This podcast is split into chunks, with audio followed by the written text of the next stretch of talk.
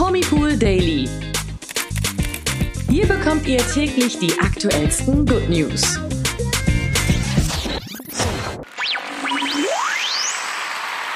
Hallo zu einem letzten Promipool Daily für diese Woche. Heute wieder mit mir, Toni. Und auch wieder mit mir, Imke. Ja, nach den Baby News von Pietro Lombardi und Laura Maria verrät der DSDS-Sieger nun, wie sein Sohn Alessio auf sein Geschwisterchen reagiert hat. Hm. Außerdem hat Demi Lovato in einem krassen Interview über ihre Essstörung geredet und verriet, wie sie als Teenager zum Experimentieren mit Opiaten kam. Zudem haben wir noch einen unerwarteten Serienausstieg für euch. Bleibt also dran. Die tollen Baby-News von Pietro Lombardi und seiner Freundin Laura Maria sind derzeit ja immer noch in aller Munde.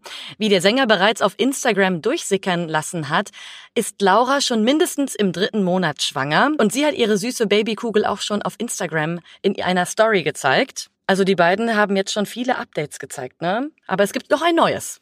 Ja, das stimmt. Und der Bauch ist auch schon wirklich süß. Wir haben dazu natürlich auch einen Artikel für euch auf promipool.de, falls ihr wissen wollt, wie groß Lauras Bauch schon ist. Ja, auf die Babyverkündung haben nicht nur die Fans reagiert, inzwischen hat sich auch Pietros Ex-Frau Sarah Engels dazu geäußert unter Laura Marias Instagram-Post schrieb sie nämlich, Zitat, ich wünsche euch beiden nur das Beste und dass sich nach dem holprigen Start alles zum Guten wendet. Ein Baby ist das größte und schönste Geschenk auf Erden. Zu Sarah und Pietro gehört natürlich auch ihr gemeinsamer Sohn Alessio. Er ist ja bereits großer Bruder, weil Sarah mit ihrem jetzigen Ehemann Julian im Dezember 2021 die gemeinsame Tochter Solea Liana bekommen hat. Mhm.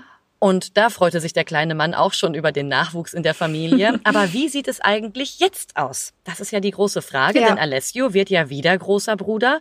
Ähm, wie kommt er damit zurecht, dass sein Papa jetzt auch ein neues Baby in die Welt setzt mit seiner neuen Freundin? Ja, Pietro erinnerte sich in einem Livestream an den Moment, in dem er seinem Jungen das erste Mal von der Schwangerschaft erzählte und meinte, er habe sich riesig gefreut.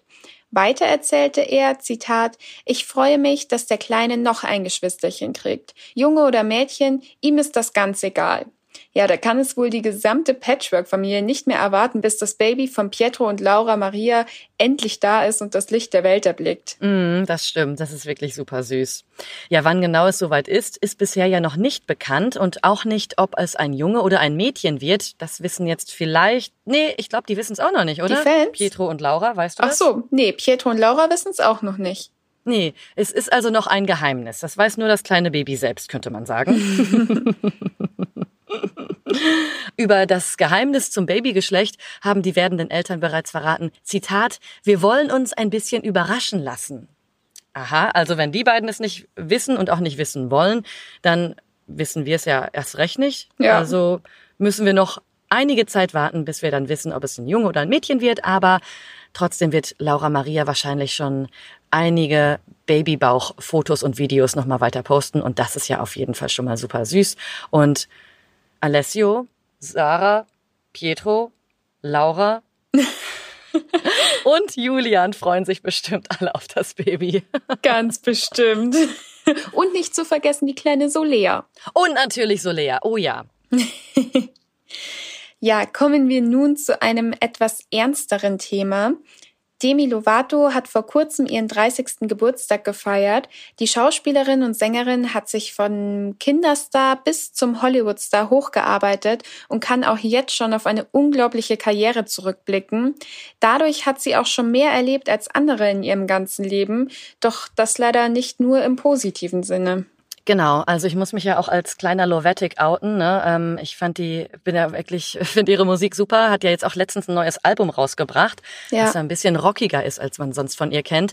Aber sie hält ja auch über ihre mentale Gesundheit und über ihre Probleme mit äh, Drogenkonsum auch nicht hinterm Berg.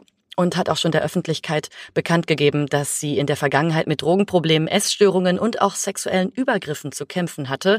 Ihre Erfahrungen schilderte sie jetzt in einem Interview im Podcast Call Her Daddy. Dabei glich ihre Kindheit und Teenagerzeit bei Disney der Hölle. Also bereits mit 13 kam Demi mit Substanzen in Berührung. Ihre Karriere beim Fernsehen machte dies nur noch schlimmer. Angefangen mit verschriebenen Medikamenten nach einem Autounfall hätte sie ihrer Mutter Tabletten und ihrem Vater Bier geklaut und sich dann auch alleine betrunken, erzählt sie. Ja, ziemlich krass. Und das ist auch noch nicht alles. Mit 17 Jahren nahm sie das erste Mal Kokain. Ein Jahr später ging sie mit 18 Jahren dann erstmals zur Behandlung.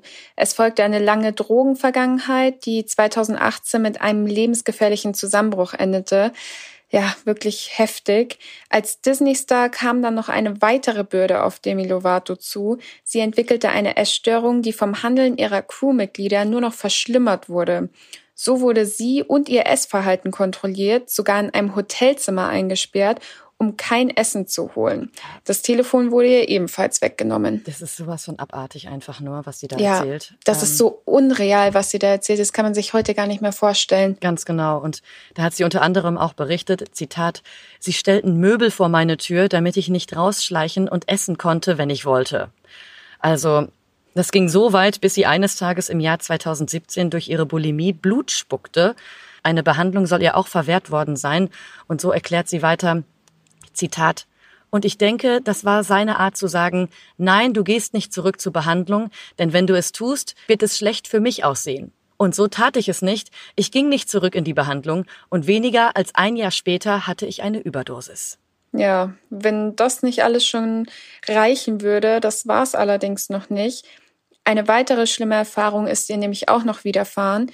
Wie sie bereits in ihrer Dokumentation Dancing with the Devil erklärte, wurde sie als jungfräulicher Teenager vergewaltigt der Schuldige, dessen Namen sie allerdings nicht verriet, wäre auch danach noch in einem Disney-Projekt zu sehen gewesen sein. Und ja, noch immer denkt Demi Lovato oft an diese traumatischen Ereignisse in ihrer Zeit als Jugendliche zurück und verriet auch im Podcast, dass es immer noch Momente gäbe, in denen sie weine und auch traurig ist. Völlig verständlich. Also das, was sie da alles erlebt hat, Total. das zeichnet dich ja dein ganzes Leben. Man kann dazu aber glücklicherweise sagen, dass es ihr zurzeit besser geht, wie sie meint. Und äh, sie ist ja auch wieder glücklich vergeben an einen ja. Musiker. Genau, äh, Judes. Judes, Judes, glaube ich. Genau, Judes heißt er, Rapper und hat auch mit ihr an ihrem neuen Album gearbeitet. Also von daher, wir drücken alle Daumen, dass sie ihre Vergangenheit hinter sich lassen kann und ein glückliches, selbstbestimmtes Leben jetzt und für immer führen wird. Auf jeden Fall. Kommen wir jetzt zu den News des Tages.